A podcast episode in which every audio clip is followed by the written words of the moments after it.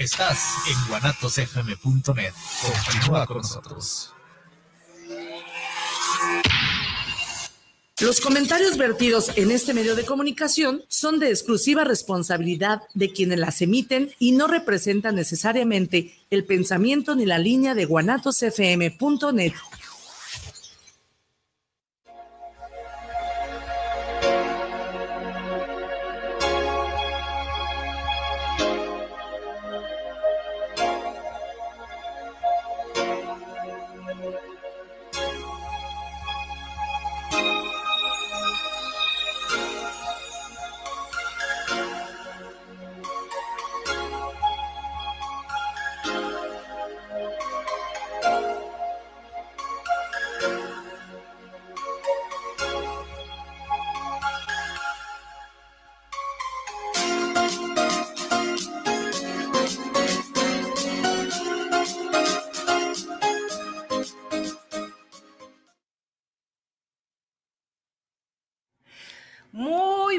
buenas tardes. Bienvenidos todos a Vibra la Vida, un programa semanal todos los martes a las 2 de la tarde en donde sostenemos conversaciones profundas que generan transformación en las personas que las escuchan. Gracias por su escucha, gracias por su presencia, gracias por estar aquí.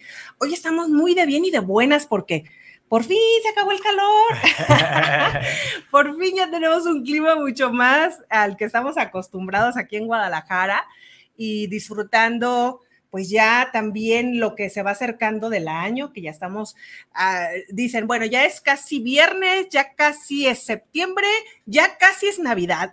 Entonces estamos aquí disfrutando de la última etapa del año, este, con toda esta buena vibra compartiendo con usted. El día de hoy, ahí tenemos un tema muy, muy interesante, de gran impacto para la vida de todas las personas, porque yo creo que todos en algún momento tenemos un quiebre importante, tenemos una situación difícil, complicada, en donde sentimos que se nos acabó el camino y ahora para dónde o ahora qué hago. Entonces el tema de hoy se llama resiliencia. Tal vez para usted eh, este término sea desconocido. Quédese y acompáñenos y descubra de qué es de lo que se trata eh, le puedo decir que va a encontrar eh, aquí este esta conversación con nuestro invitado Beto Gallardo, que tengo el honor de que nos esté acompañando por acá, tanatólogo, cantautor, conferencista y bueno, un gran, gran ser humano con un espíritu de compartir con las personas todo lo que él tiene. Hermoso. Entonces, este tema de la resiliencia, él nos la va a compartir desde todo este aprendizaje que tiene. Usted sabe que aquí en cabina traemos invitados generosos, eh, congruentes, coherentes con lo, que, con lo que trabajamos, profesionales, que buscamos compartir con usted este andar en la vida. No somos extraterrestres, ya dijimos que no somos de otro planeta, ni, ni seres este, que, que, tenemos una varita mágica, no, somos, somos seres humanos como usted, que hemos vivido situaciones y que a través también de nuestra formación profesional hemos tenido esa experiencia. Entonces, por último, y para soltarle totalmente el micrófono a nuestro querido Beto, eh, quiero invitarlo a participar. Envíenos, por favor, sus comentarios, sus preguntas, sus dudas. Conforme vaya pasando el programa, compártanos también sus experiencias con respecto a la resiliencia. ¿Cómo ha sido para usted vivir estas etapas eh, cómo podemos adquirir estas experiencias, resignificar, etcétera. Quédese con nosotros, un programa muy interesante preparado para usted. Beto, ay, bla, bla, bla, Me apropié del micrófono, pero prometo que son solamente estos primeros minutos. Y, y, muchísimas gracias por estar aquí, por compartir con nosotros este tema. Gracias a ti. Mariel, por, por la invitación. Gracias por estar con tu público, la gente que te sigue. Muchas gracias por la invitación a Guanatos FM, que yo también me siento como en casa. Y bueno, estamos aquí para compartir, como bien lo dices, el tema de la resiliencia, que déjame decirte que dicho sea de paso, la resiliencia prácticamente es inherente, viene con el ser humano desde, desde la creación, desde que el ser humano es humano, pues él se vio en la necesidad de adaptarse al cambio, de eh, sortear las adversidades y de muchísimas cosas más. Antes de este término que conocemos hoy como resiliencia, allá en la época de, los grandes filósofos, Zenón de Sitio un, mercader que pierde en un embarque, pues prácticamente toda su, su fortuna, él entra en esta filosofía llamada estoicismo. Él es el creador del estoicismo. Entonces, esto viene a pasar, a pasar a, través de los, de los siglos. Hoy conocemos como el término de la resiliencia. Pero antes de, tener este término de resiliencia, eh, los famosos alquimistas que estaban en búsqueda de, de la fórmula mágica del elixir de la eterna juventud o de poder transformar cualquier metal en un material precioso o en oro. Entonces ellos sometían a prueba los metales para probar, comprobar su calidad, su resistencia, su flexibilidad y la capacidad de recuperar su estado original. Y es ahí como este término o este concepto se adopta y se adapta a la psicología, al ser humano, pero también en la sociología, también en el ambientalismo, en los ecosistemas, en las empresas, en el humano. En muchísimos casos se aplica la resiliencia. Es aplicable prácticamente en todo. Pero bueno, eso es para abrir boca, ¿no? Yo no sabía ni conocía este término hasta que un día me invitan a dar una plática al Hospital Civil allá por el 2016. Eh, estaba invitado junto con una querida amiga Julia Pérez Cepeda, y entonces nos mandan el tríptico ocho o diez días antes, el player digital y era tema resiliencia. Y dije, ay, caray, ¿qué, qué, es, eso? ¿Con qué se come? ¿Para qué sirve? Tú lo serás, no sé, porque empieza uno a bueno, sí, pensar que, quién sabe qué sea. Es que bendita ignorancia, ¿no? Hay que aceptar que no lo sabemos todo y que todos los días tenemos capacidad de aprender algo nuevo. Entonces yo me echo un clavado a la resiliencia y bueno, la resiliencia, pues el término viene del latín, del resil, resilio, resiliere, significa rebotar, replegarse o irse para atrás. ¿Sí? Sin embargo, este, bueno, no me decía mucho, pero después empecé a entender o a, comprender esto que te acabo de mencionar con la relación de los elementos, de los, de los metales, y que hay características en las personas resilientes, en los equipos resilientes, en las empresas resilientes, en las familias resilientes en general, en un individuo resiliente. Y entonces es como, como decir, tengo varios cimientos que me conforman, me construyen o me constituyen como un ser resiliente. Uno es la flexibilidad, la capacidad de adaptarse al cambio. Otra es eh, la actitud positiva o la actitud optimista, porque se puso muy de moda una entrevista con Odín Dupeirón, eh, donde hablaba del pensamiento mágico pendejo.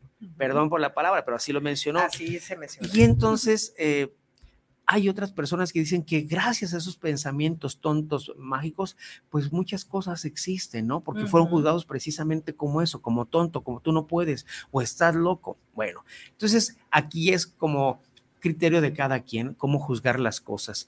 Pero otra de las fortalezas eh, o características de una persona resiliente es la capacidad de relacionarnos. ¿Sí? La capacidad de tener una comunicación asertiva, que créeme, o sea, yo hablo ahorita porque ya me sé los conceptos, pero a veces es todo un reto. A veces a, a eh, pues se nos pone a prueba y tenemos que ser lo más congruente, como tú lo dices.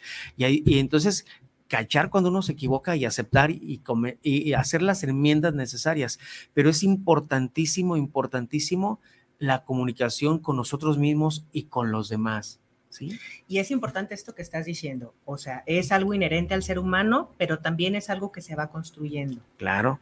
¿no? Estas características, si bien ya las tenemos en nuestra etapa primitiva, digamos, de este, sobrevivencia, la cuestión de las relaciones humanas eh, tiene que ver también con el pensamiento, tiene que ver con esta capacidad de comunicación, esto de resignificar los eventos, no tiene todo un proceso cognitivo, emocional que ya nos, nos aleja de la parte primitiva del cerebro reptiliano para entrar al cerebro eh, racional y emocional y comenzar a interpretar las cosas de una manera distinta. Entonces, esto es importante mencionarse los que nos está escuchando, porque creo importante que, que usted eh, ya tiene ese recurso, se dé cuenta de que ya tiene este recurso porque a veces eh, eh, lo sentimos tan lejano a nosotros, lo sentimos como que es algo allá muy raro, este, inalcanzable, qué tengo que aprender, a qué escuela tengo que ir. Y bueno, sí, sí hay cosas, hay conceptos, sobre todo hay prácticas en la vida diaria que me van a llevar a, esa construcción sólida. Sí. Sí, pero partiendo de que ya soy, de que ya lo tengo. Fíjate que qué bueno que lo mencionas porque hay estudios, inclusive en la Universidad Autónoma de México, donde hablan de la resiliencia o de la felicidad, pero a nivel ya genético, ¿no? Si, si, hay una predisposición, ¿qué creen? Si hay una predisposición a la felicidad y también hay una predisposición a la resiliencia, ¿sí? Ya también viene eh, a nivel genético, pero la, la, bueno por, la buena noticia es que también la resiliencia la puedes construir, la puedes practicar, la puedes eh, poner en práctica, ¿no? A través de algunas situaciones que vamos a recomendar. Pero eso también se puede, se puede crecer en resiliencia, se puede practicar la resiliencia. Hay un término que dice, infancia no es destino, ¿no? Aquí podríamos decir, bueno, genética no es destino. Y estamos hablando que si hay una predisposición genética a la resiliencia, este, pues entonces es, como la parte genética, a, tengo esta predisposición a la diabetes, por decir. Ándale. Pero no significa que me tenga que dar. Significa que si llevo las prácticas adecuadas en estilo de vida, me escapo de ese gen. Excelente ejemplo que acabas de poner, Maribel. ¿Sabes por qué? Porque mm, John Bowlby e, era un estudioso, un psicólogo allá a finales de los 80, de, los 1800 en, en, Inglaterra, y él hace los primeros estudios de resiliencia en los niños, en los niños cuando apenas eh, la gran urbe de Londres, Inglaterra, pues estaba creciendo, se estaba construyendo, pero había mucha gente que era emigrante y que de repente había niños que quedaban en orfandad y vivían en las periferias, y muchos de estos niños, pues ahora sí que vivían de, lo que robaban o hacían pandillas o formaban parte de pandillas por personas adultas que eran dirigidos, invitados y explotados y era para delinquir, ¿no? Pero él se dio cuenta, ese señor John Bolwi, que a pesar de esas condiciones, esas circunstancias, esos niños, algunos de esos niños podían como curar esas heridas y poder ser socialmente funcionales para sí mismos y para los demás. Construir un hogar, tener un negocio, una empresa y ser útil y de bien para la sociedad. Y eso le llamó mucho la atención. Perdón. Posteriormente, eh, Boris Cyrulnik, que es el, creador de varios libros, entre ellos eh, Los Patitos Feos, que habla, él, él, él, él, él tiene origen em, perdón, eh, ahí se me fue, judío, y de repente, pues él es mm, custodiado o escondido con una familia francesa para que no fuera un campo de exterminio. Entonces, esta familia lo protege, lo esconde en dos tres ocasiones, pero lo adoptan, lo hacen pasar por su familia. ¿sí? Este niño posteriormente crece y decide estudiar el comportamiento humano y se dio cuenta de la oportunidad que él tuvo y es así como él hace un estudio profundo retomando lo de Boris, lo de John Bowlby y entonces él se da cuenta que hay elementos para construir a un niño resiliente. Y ahora sí que las bases firmes, contundentes, es la familia, es el trato, es el cariño, es el diálogo, es el amor. Y eso se me hace muy bonito, ¿no? Entonces, ¿a qué voy? Como dices tú, si una persona ya trae, por ejemplo, la carpeta de que tengo diabetes, sí, pero si yo no, si yo no soy sedentario, si yo como sanamente, si yo hago ejercicio, ¿qué voy a hacer? Alejar la posibilidad de que la enfermedad de, la diabetes se manifieste, ¿sí? Lo mismo sucede acá, ¿sí? Mm, yo, bueno, ahora entiendo muchas cosas. Yo vengo de un hogar altamente violento, con dosis muy fuertes de violencia, de alcoholismo. Em, te puedo decir que yo mi primaria la hice en seis escuelas, eh, que mi kinder lo hice en dos escuelas, que a mis 14 años había vivido alrededor de 22, 25 casas. Y después entendí, ah, ¿por qué soy inestable? porque mis, mis, papás se peleaban, se contentaban, se peleaban, se contentaban y así, ¿no? Así estaban. Hasta que llegó el momento ya, yo cerca de los 11 años, que ya 12, que ya se separan definitivamente. Pero a mí me costó entender por qué había una inestabilidad emocional y en decisiones en mí. Y dije, ah, por acá va, ¿no? Es normal. Eh, pero también hay situaciones que escapan de nuestro alcance, pero una vez tomando conciencia, podemos modificar la ruta y podemos elegir. Y esa es la gran ventaja que nosotros tenemos con respecto a la construcción de la resiliencia. Muy bien. Entonces, retomando un poquito la, la parte de la construcción, dijiste características como... Eh, eh, por ejemplo, eh, la capacidad de adaptación, flexibilidad y adaptación al cambio. Ajá, ¿sí? Adaptación al cambio. una es optimismo. optimismo. Optimismo, una actitud optimista o positiva. La otra es la comunicación, Ok. ¿sí? Las relaciones humanas, la afectividad. ¿Por qué crees que nos pegó tanto la pandemia? Híjole, pues yo estoy siempre en, en la parte de la socialización, ¿no? Esto de habernos alejado El aislamiento, ajá, ¿sí? de, de- de lo social. Que Sí. somos seres sociales, somos Exact- mamíferos. Exactamente, o sea, durante miles de años hemos vivido en manadas, en clanes, en tribus y poco a poco en pueblos hasta que crecimos. Pero hoy nuestra manada, nuestro clan es nuestra familia, nuestros amigos y nuestro trabajo, ¿sí? Bueno, el cerebro se alimenta de amor, de glucosa, de oxígeno y de vínculos sociales. Entonces, si nos quitan esa parte del- de cómo vincularme, de que no te puedo abrazar porque te contagio, me contagias, hay miedo. Miedo. muchas de esas personas, muchas personas enfermaron más emocionalmente y se dispararon enfermedades como, no sé, este, Hipertensión. la misma diabetes, Ajá, ¿sí? Precisamente por la angustia, el miedo, el no contacto, el, ais- el aislamiento. Hoy se sabe Oye, que casos, perdón, de salud mental como ansiedad, ah, depresión. ansiedad, este, estrés, depresión se dispararon, violencia intrafamiliar, alcoholismo, violaciones, ansiedad, estrés, depresión y suicidio. Y esa es la otra, la cuarta ola de- de- del COVID. Sí, que ha cobrado más víctimas que el mismo COVID, exacto. ¿sí? Sí, sí, Por, sí. Por, por el- La- la efecto emocional que provocó La la, nueva pandemia. nueva pandemia. ¿Y qué es lo que sucede? Pues, o sea, que ahí está, ¿no? Y si eso le agregamos, o sea, la economía que se- se, vio totalmente afectada, el la miedo. seguridad las- la- laboral, este, la pérdida de las relaciones, porque hubo también un alta, Claro. alto índice de divorcios. Exacto. este, No estaban entonces, acostumbrados a convivir tanto tiempo juntos. ouch. Sí, y, y- y O sí, sea, nos hicimos la promesa para toda la vida, pero ya cuando... pero no todo el tiempo. Ajá. Ay, Dios mío, está bueno esa para un libro. Hicimos la promesa para toda la vida, pero no para todo el tiempo. Bueno, entonces eso afectó muchísimo, eso nos afectó muchísimo y sigue cobrando estragos. Entonces, de repente, pues hay cosas que podemos hacer. Una, ahora, ¿qué podemos hacer para construirnos en resiliencia? Bueno, hoy está demostrado que algo que nosotros podemos hacer es fomentar la voluntad. ¿Y cómo la podemos practicar y fortalecer? Híjole. Con ejercicio. Diste en un punto tan medular, tan sensible, tan clave. Disciplina, voluntad. Hijo de su madre. ¿Por qué? Porque digo hijo de su madre y me pega Eh. así súper.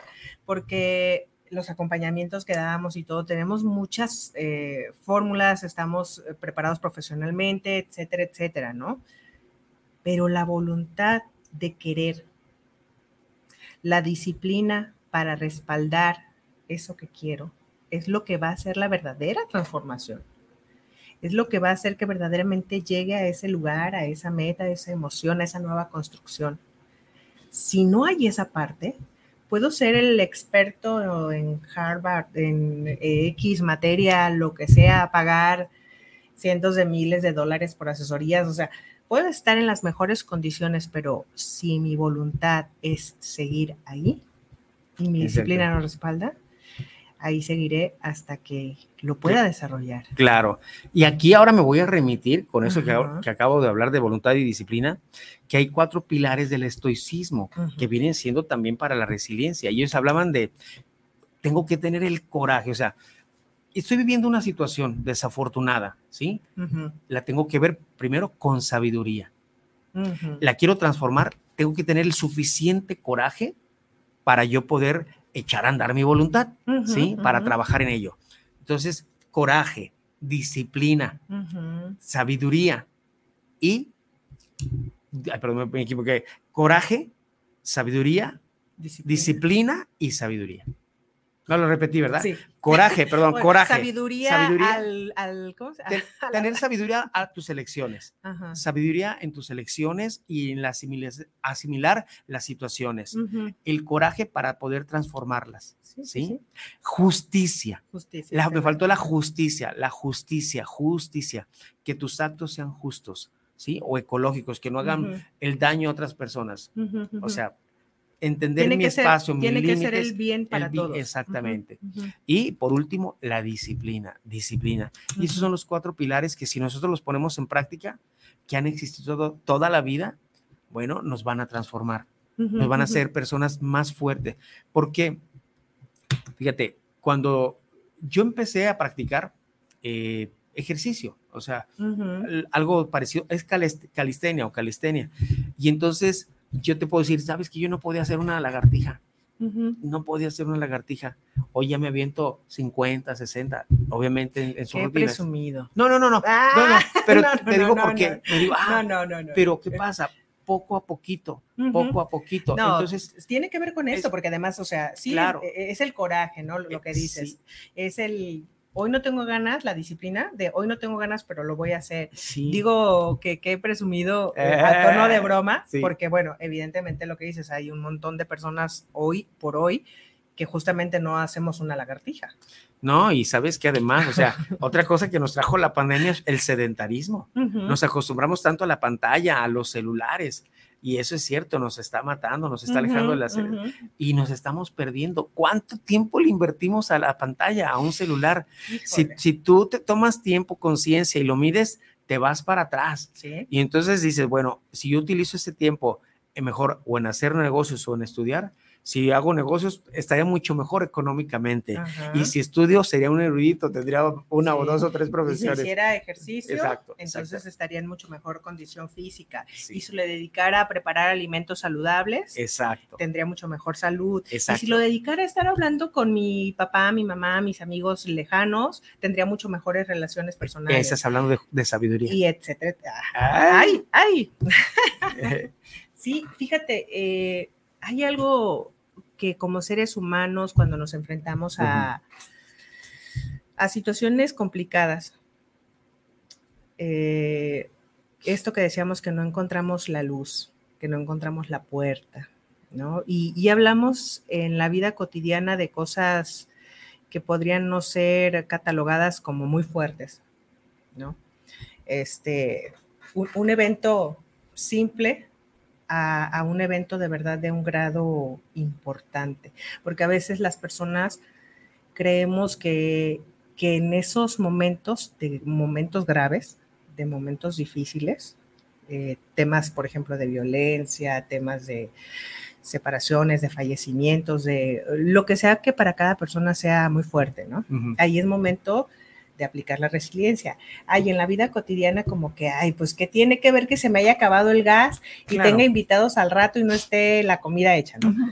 Pero la resiliencia una vez que están desarrollados estos pilares que tú nos mencionas, ya ni siquiera es que lo vamos a pensar, Claro. ni vamos a decidir qué en qué momento lo voy a usar. Y es que, ¿sabes qué? No pensamos, ah, voy a ser resiliente. A lo mejor, o sea, tú actúas, ¿no?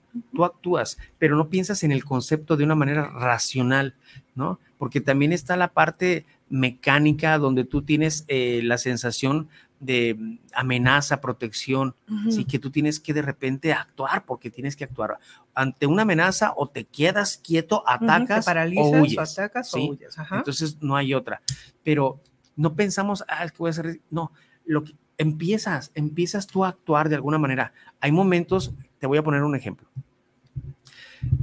Cuando, en mi caso, o cuando tengo compañeros que tienen que pasar forzosamente por una terapia sustitutiva como es una diálisis peritoneal, pasamos por un duelo. Primero pa- pasamos por el shock, la noticia, la emoción dolorosa. ¿Por qué? Porque va a transformar nuestra vida Claro. va a dar un giro totalmente radical, van a cambiar nuestros planes, hay una pérdida emotiva, física, salud, economía, relaciones, en todos los sentidos y contextos. Bueno, pero ahí viene, no me queda otra, me adapto, ¿sí? Y entonces tengo que utilizar la sabiduría para elegir eh, mi capacitación para, para hacerme bien la diálisis o para que me hagan bien mi, mi hemodiálisis, el aseo, la asepsis, la higiene en mi cuarto, etcétera, etcétera, etcétera. Y eso me lleva a una disciplina.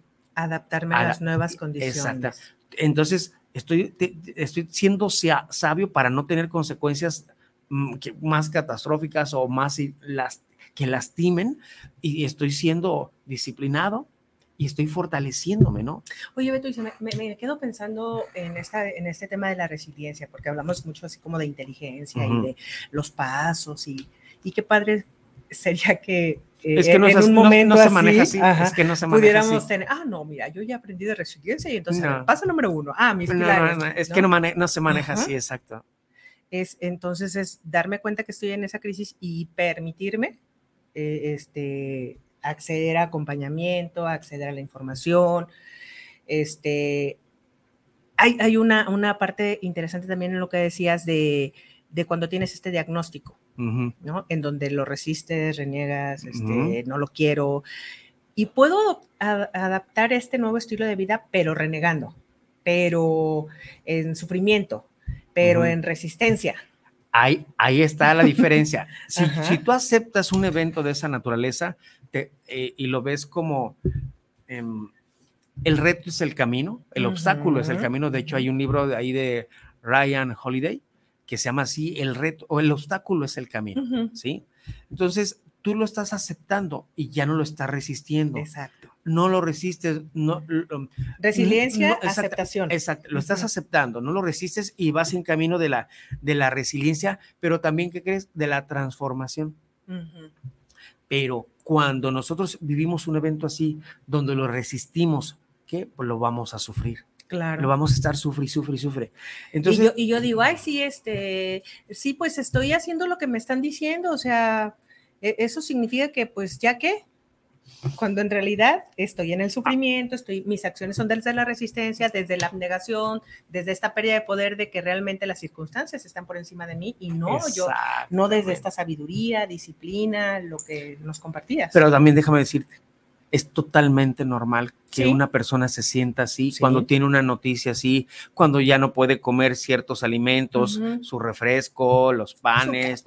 sí, exactamente. Entonces, mm. La persona está renegando, está sufriendo, trae ahora sí que un maremoto de emociones y digo, ¿y, por, y los hubiera y si hubiera hecho esto? Bueno, ya no puede ser nada. Pero entonces es, también es normal que en un momento determinado nos, nos sintamos así. Claro. Porque es normal, estás vivo y te duele. Estás en el shock. Exacto. Estás en el shock y es una de las etapas también. Pero, ¿qué pasa? Cuando tú no, tú no, no, como lo dices, no piensas en actuar como en pasos, como lo estoy diciendo hace rato. O sea, llega el momento en que, o sea, yo sé que, por ejemplo, no debo de tomar refresco, no de, debo de tener exceso de líquidos porque voy a tener bronca, voy a retener líquidos, al rato tengo una peritonitis o una bronca en los pulmones y entonces me, o sea, un, un momento de adversidad es una excelente oportunidad de demostrar nuestra filosofía y nuestra resiliencia. Esta, esta, congruencia de la que hablamos al principio, resiliencia, la capacidad ah, para actuar sí, sí, sí, de la mejor manera ante los eventos de resignificar los eventos, retos importantes. Yo he encontrado muchísimas definiciones de resiliencia, muchísimas. Yo, quise hacerla así como muy... No, no, no, no, no, no, pero todas, pero, pero todas tienen, tienen su valor, o sea, todas tienen razón, o sea, porque al final de cuentas es eso, simplificar eso. Yo saqué una o, o, conjugué una que era, es la capacidad de adaptarse, sobreponer, salirse, salir transformado y fortalecido de situaciones adversas, traumáticas o caóticas que se presentan en la vida. Y fíjate, esto que acabas de decir, cómo tiene total sentido con la voluntad y la disciplina, ¿no? Porque habrá quien seguramente en este momento pueda estar pasando por una situación tan difícil y diga, ¿cómo, dígame cómo salgo de esto eh, ante, y, nos pueden relatar una historia de verdad muy difícil, eh, la desaparición de algún familiar, este, me chocó un tipo ebrio y perdió la vida mi esposa y mi hijo, este, o sea, hablemos de casos así como súper fuertes, y dice la gente, como en qué momento crees que voy a poder ser resiliente con esta situación, ¿no? Un cáncer terminal de una mujer que tiene tres niños, o sea, no sé. No, no sé, es, es que es complejo, o sea, no todas las personas tenemos la misma capacidad de respuesta, la misma información. Es, es complejo, el ser humano es complejo, ¿sí? Ahora, ¿qué, ¿qué, puedo, ¿qué puedo hacer o qué le puedo recomendar a las personas? Yo, cuando yo pasé por situaciones así, yo tuve un para qué vivir Y eso me remite y me recuerda y me remonto al, libro de tú, eh, el hombre, el, hombre, en busca, de sentido, de Víctor Frank, ¿sí? Él, Boris Iluni y, y mucha gente más han encontrado un sentido a la vida a pesar de situaciones verdaderamente eh, catastróficas. O sea, yo, por ejemplo, no, no he sentido un frío a 15, 20 grados bajo cero. Él sí, y, y, además con una alimentación súper raquítima, con maltrato físico y psicológico de una manera tremenda. Y además, este. Con una desesperanza de quién sabe si voy a. ¿En, ¿en qué momento me van a meter ahí? ¿no? Entonces, con ese. Pero él se dio cuenta que precisamente las personas que sobrevivían en esos campos de concentración no eran precisamente las más grandes, las más fuertes, ¿no? Eran chaparritos sexys como yo. Ay, ah. entonces, ese es el humor, ese es el humor. Oye, ah, entendemos por qué. Oye, ¿sabes qué? Eso es importantísimo. Otro, El, humor, el sentido del humor. Ahorita Es que estábamos en postura así como de mucha seriedad, sí, nos conocieran, ¿verdad? Sí, pero, pero él se dio cuenta de eso, ¿no? De, de que había personas pequeñitas, endebles, pues ya no, pues este sobrevivió y entonces él empezó su investigación, ¿por qué sobrevive esta persona que supuestamente genéticamente no es el apto para sobrevivir? Ya lo dijo Darwin, no sobrevive la especie más fuerte, sino aquella que es capaz de adaptarse. Es correcto. Pero además de eso, ellos tenían en su cerebro, en su mente, en sus sueños, saborear la rica sopa que preparaba la esposa, la mamá, la suegra, veto a saber, o que querían, tenían el anhelo de volver a abrazar a un ser querido, a los padres, a los hermanos, a los hijos. Y ese suspiro, ese aliento de esperanza, los mantenía con vida. Híjole, y, y, entonces nos conecta con una parte fundamental de la historia personal del ser humano. ¿Para qué estamos aquí? Ay, vamos, otro, es, cuando encontramos, ahora vamos a la otra parte. porque resilientes o no, ¿qué tanto nos hemos comprometido con el autoconocimiento y con el propósito? Exacto el, famoso Ikigai, que ya se puso de moda, pero es el propósito y sentido de vida, que ahí lo dice también Víctor Frank, ¿no? Entonces, ¿cuál es tu para qué? ¿Para qué quieres vivir? O sea, nada más este, queremos, eh, por, por, la alta influencia social que tenemos hoy en día por las redes, quiero vivir para tener la ropa de moda, el traje, el carro, tantos seguidores. y, entonces... Tantos ingresos. exacto. Entonces, cuando tú revisas la historia de los famosos, te das cuenta que gente como Elvis Presley, Marilyn Monroe, muchas personas más vivieron un infierno en sus últimos días porque a pesar de tener todos aquellos lujos o toda aquella cosa que nos vende Hollywood, pues vivían en una soledad profunda y habían encontrado su para, habían perdido su para qué, ¿no? O sea, se dieron cuenta que eso no era el, elixir de la felicidad o de la eterna juventud o no sé. Y entonces, ese es, ese es como la gran trampa que vive el humano.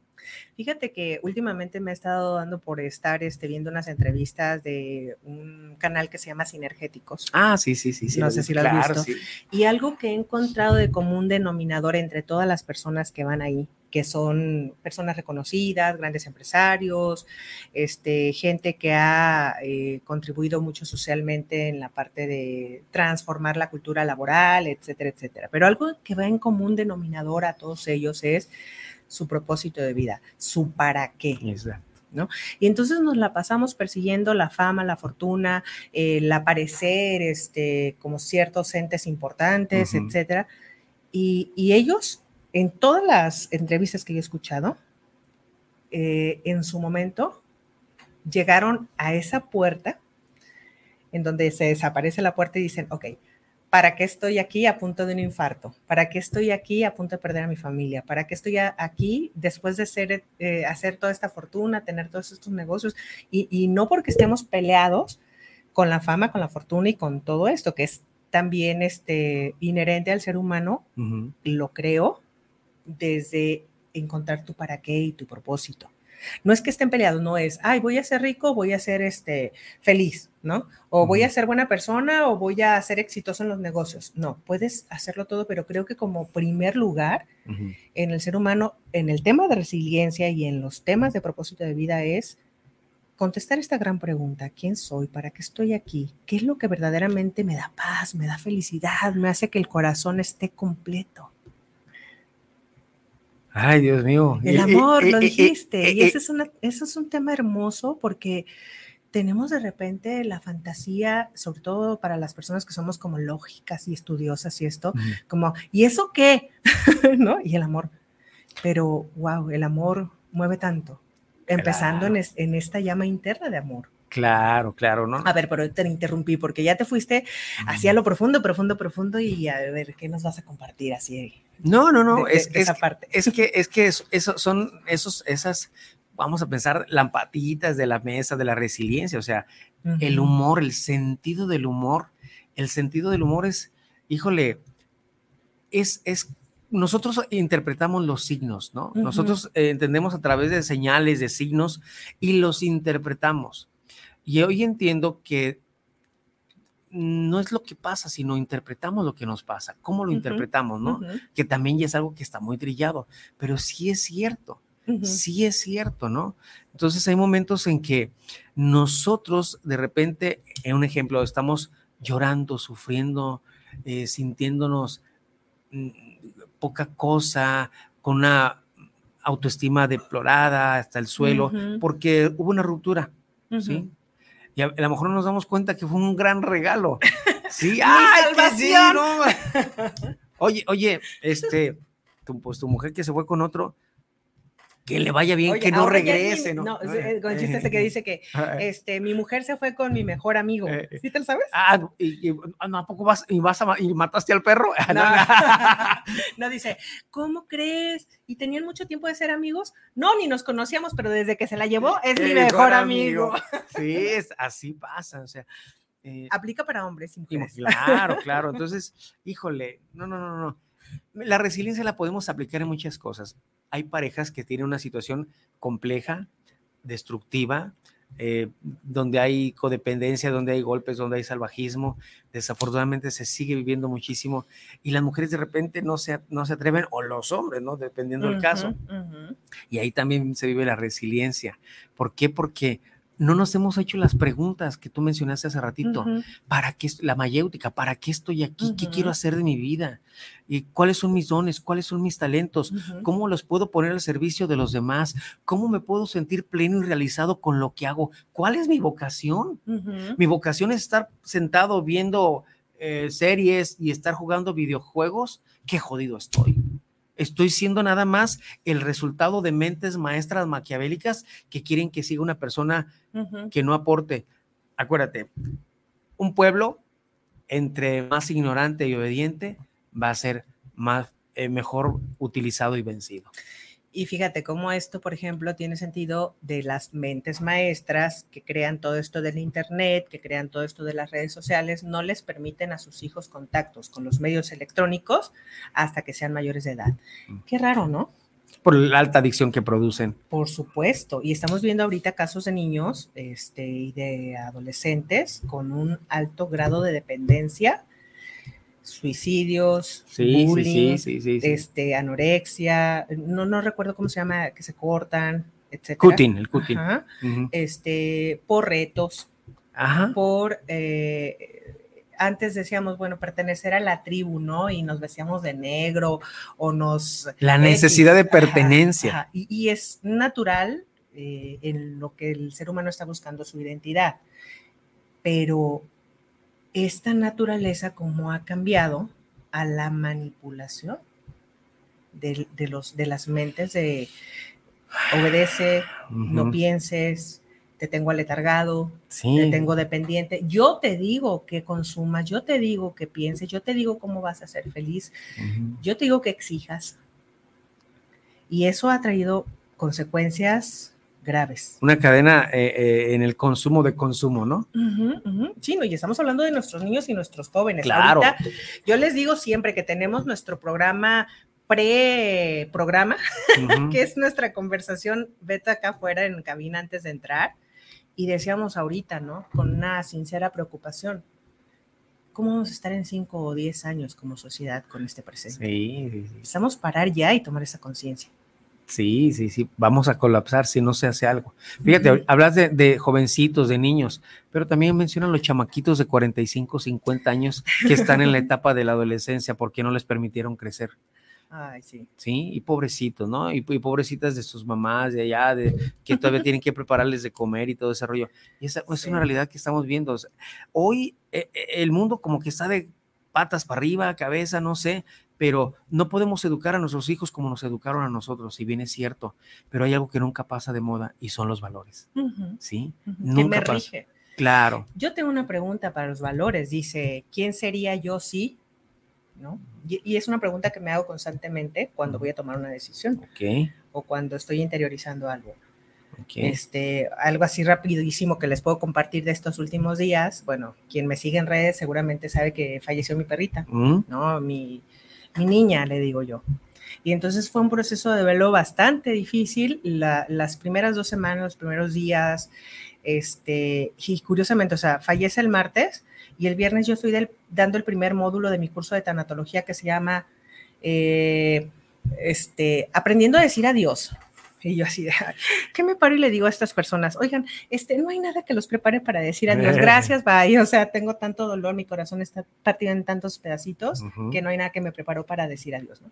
Bueno, voy al segundo módulo y, y el segundo módulo se llama Aprendiendo a vivir sin ti. Y como mi duelo más reciente es el de, el de Belly, mi, mi perrita, mi chihuahua, y entonces eh, dos días antes, tres, que estaba haciendo el repaso de la clase, lloré muchísimo en un llanto de desconsolada de cómo estaba viviendo sin ella, ¿no? vivenciando el tema. Y entonces eh, yo me hice una pregunta. En, Ujú. en- en esta congruencia de la que hablamos de, ok, si eres tanatóloga, que se te note, Maribel. ¿De qué manera no estás siendo tanatóloga al abandonarte a todo esto, no? Y entonces dije, a ver, resignificando el evento, ¿quién sería yo si no, si no fuera esta mujer que ama tanto a los animales, a los perros, en darle una nueva oportunidad de abrir mi corazón a amar a otro chucho? Y, y en esa conciencia de la tanatología de saber que la vida es hoy, aquí, ahora. No esperar hasta que, a ver cuándo mi, mi corazón sana. No, o sea, mi corazón es mi- mi- lleno de amor para los animales y yo puedo elegir hoy hacerlo. ¿no? Entonces, ¿quién sería yo si no fuera esa mujer? Si no fuera esa mujer que es capaz de ser congruente, esa mujer que es capaz de amar a, a un ser vivo. Sí. Y entonces creo que es una pregunta que nos acerca a quién sería yo si me paso este alto. ¿Quién sería yo si no honro este, mi crianza? ¿Quién sería yo si no tengo esta disciplina? Claro. Que también esa es otra de las cosas que está haciendo ahorita mucha resonancia con los trabajos futuros que vienen de algunos retos con grupos de mujeres que voy a estar haciendo, en donde eh, eh, el enfoque es eh, de qué manera me estoy permitiendo a través de la disciplina amarme, a través de un compromiso, a través de, de los principios del estoicismo que nos compartiste acá, decir, ok, ¿de qué manera me estoy construyendo? ¿no? Más allá de frases como me lo merezco, lo valgo, este, m- emp- de empoderamiento de mujeres, sino llevar una construcción interna a ello, Claro. a los valores, a la esencia de lo que tú eres. ¿Qué opinas? Hermoso lo que acabas de mencionar y, y eso se hace con disciplina, lo acabas de decir. ¿Cómo podemos fortalecer la, la- la- voluntad, la disciplina? Haciendo. Una de las cosas que ya les dije es haciendo ejercicio, haciendo dieta mental y nutricional. Es una de las maneras que uno puede. Otra, estudiando. Algo que ejercite tu mente, que ejercite tu espíritu, que ejercite tu voluntad. Esas son las, las, las, las maneras, pues, o sea, y, y me quiero regresar un poquito a lo que mencionaste. No por el hecho de que yo soy de tanatólogo o que sea uno psicólogo, mm, eh, somos inmunes ante una pérdida, ¿sí?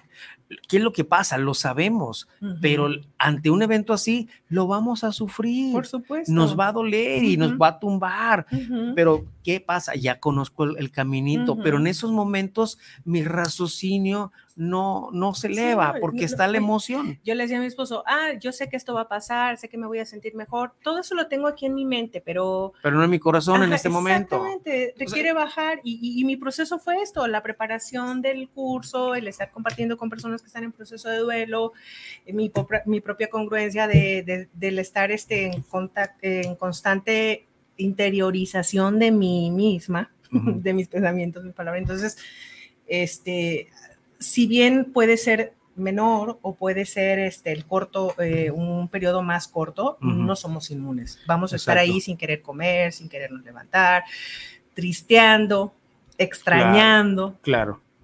¿No? Y, es totalmente normal, claro. poco a poco. Y es totalmente normal ¿Y qué pasa? Que estás consciente de todos esos procesos y que no hay otra, los tienes que transitar.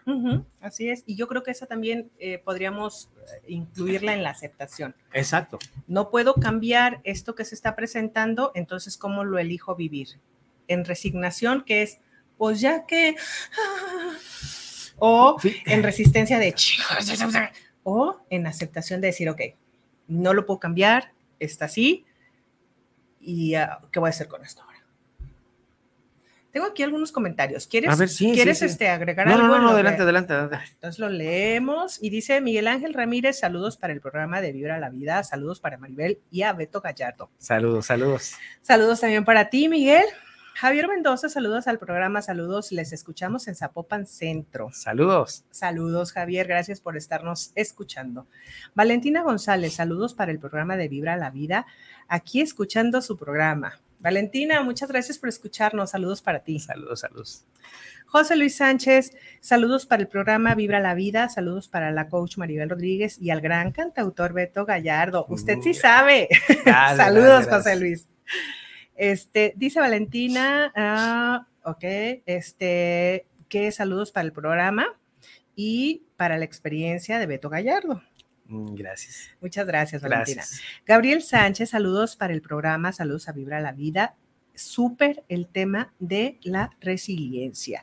Y es como lo mencionamos al principio, todos en algún momento estamos viviendo un evento difícil. Sí, sí, sí, sí. Que incluso algunos tan difíciles que cuando salimos de ahí no volvemos a ser los mismos, ¿no? Vienen, vienen a esta... A transformarnos. esto que decías de la transformación, ¿no?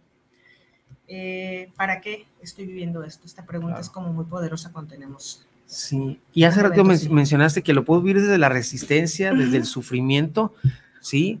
De, o desde la resignificación, ¿sí? Y eso es lo que nos ayuda a todas las personas cuando vivimos un proceso así. Sí, te duele y a lo mejor no te va a dejar de doler, pero también quiero decirle a las personas que está en nuestras manos, está a nuestro alcance el decidir cómo lo queremos vivir.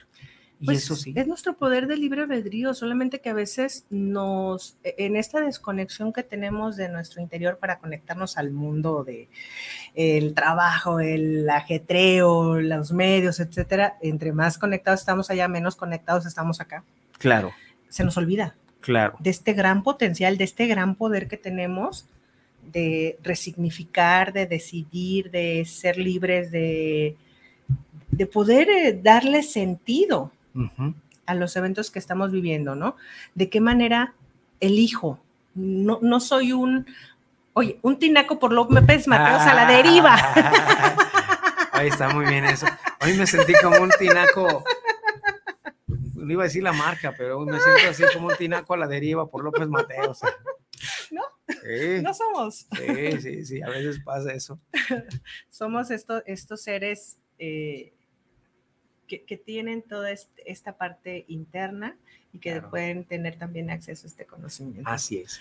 Muy bien, yo estoy acá siguiendo, este, buscando acá los comentarios. Los comentarios, por favor, escríbanos si tiene alguna pregunta, alguna duda así como específica.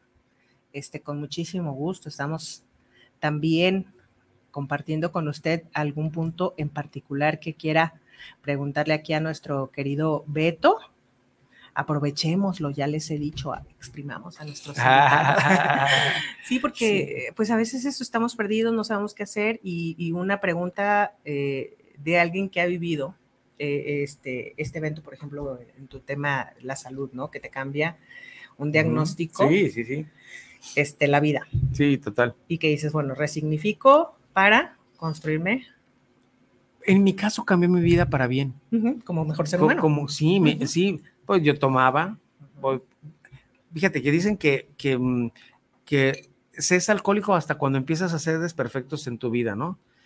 Pero bueno, yo tomaba ya pues, cerca del litro diario, diario, durante dos años y medio, tres. Entonces ya andaba yo con un problema de salud y bueno, destruyó a lo mejor o aceleró el proceso de mi desgaste renal. Ujú. Entonces, pero pasé por miedo, por el Ujú, duelo, por el ujú. shock, hasta que entendí que, que tenía que cambiar para bien. Entonces, me discipliné la alimentación, me discipliné los pensamientos, me discipliné las relaciones, me empecé a estudiar, empecé a componer canciones que me, ay- me ayudan a mí y han ayudado a otras personas.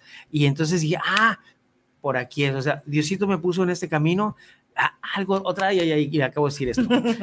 Diosito, o sea, otra de las cosas que nos pueden ayudar en la resiliencia, además de todo lo que mencionábamos y terminamos con propósito y sentido de vida, es la creencia en un ser superior, en Por Dios. supuesto. Yo creo en Jesús. el desarrollo de la parte espiritual o religiosa, como sea que cada cual lo concibamos. ¿no? Exactamente, y es algo que no debemos pasar por alto en, en la... en la- Somos también seres espirituales. exacto, exacto, exacto.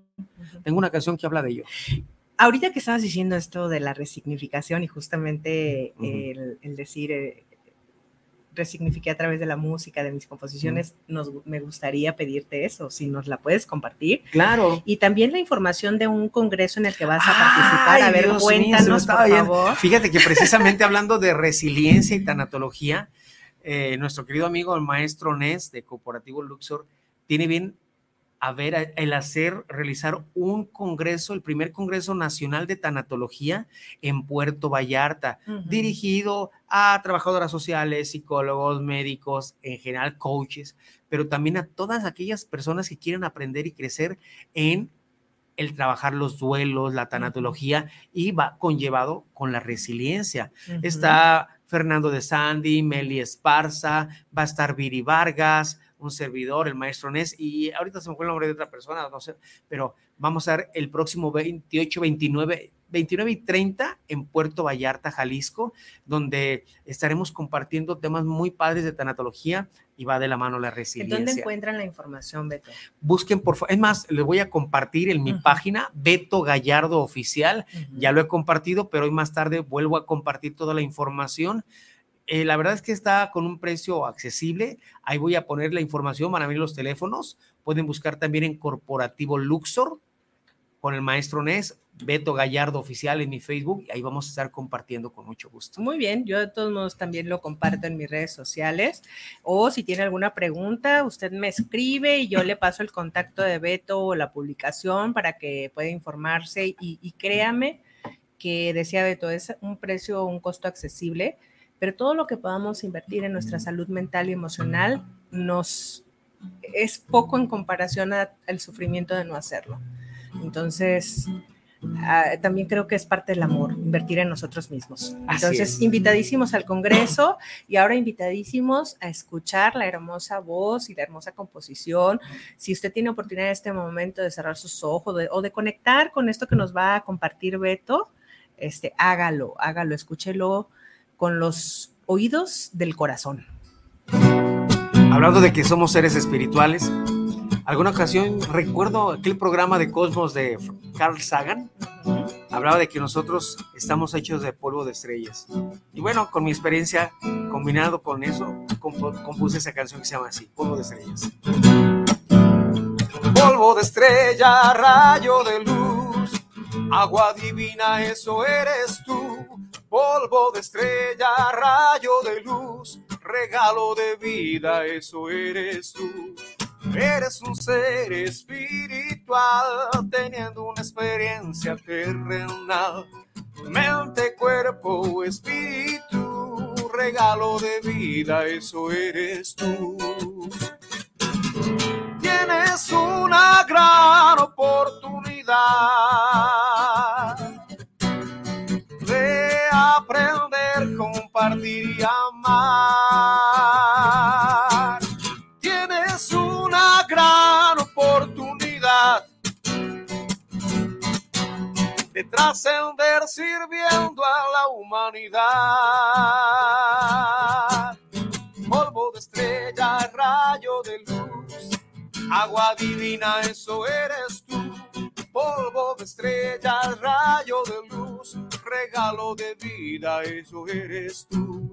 Vienes con talentos, benditos dones, vienes con sueños, con ilusiones, vienes a saber, a conocer cuál es la esencia que hay en tu ser. Porque tienes una gran oportunidad de aprender, compartir y amar. Tienes una gran oportunidad de trascender sirviendo a la humanidad. Polvo de estrella, rayo de luz, agua divina, eso eres tú. Polvo de estrellas, rayo de luz, milagro de vida, eso eres tú. Bravo, bravo, bravo, bravo para nuestro queridísimo Beto.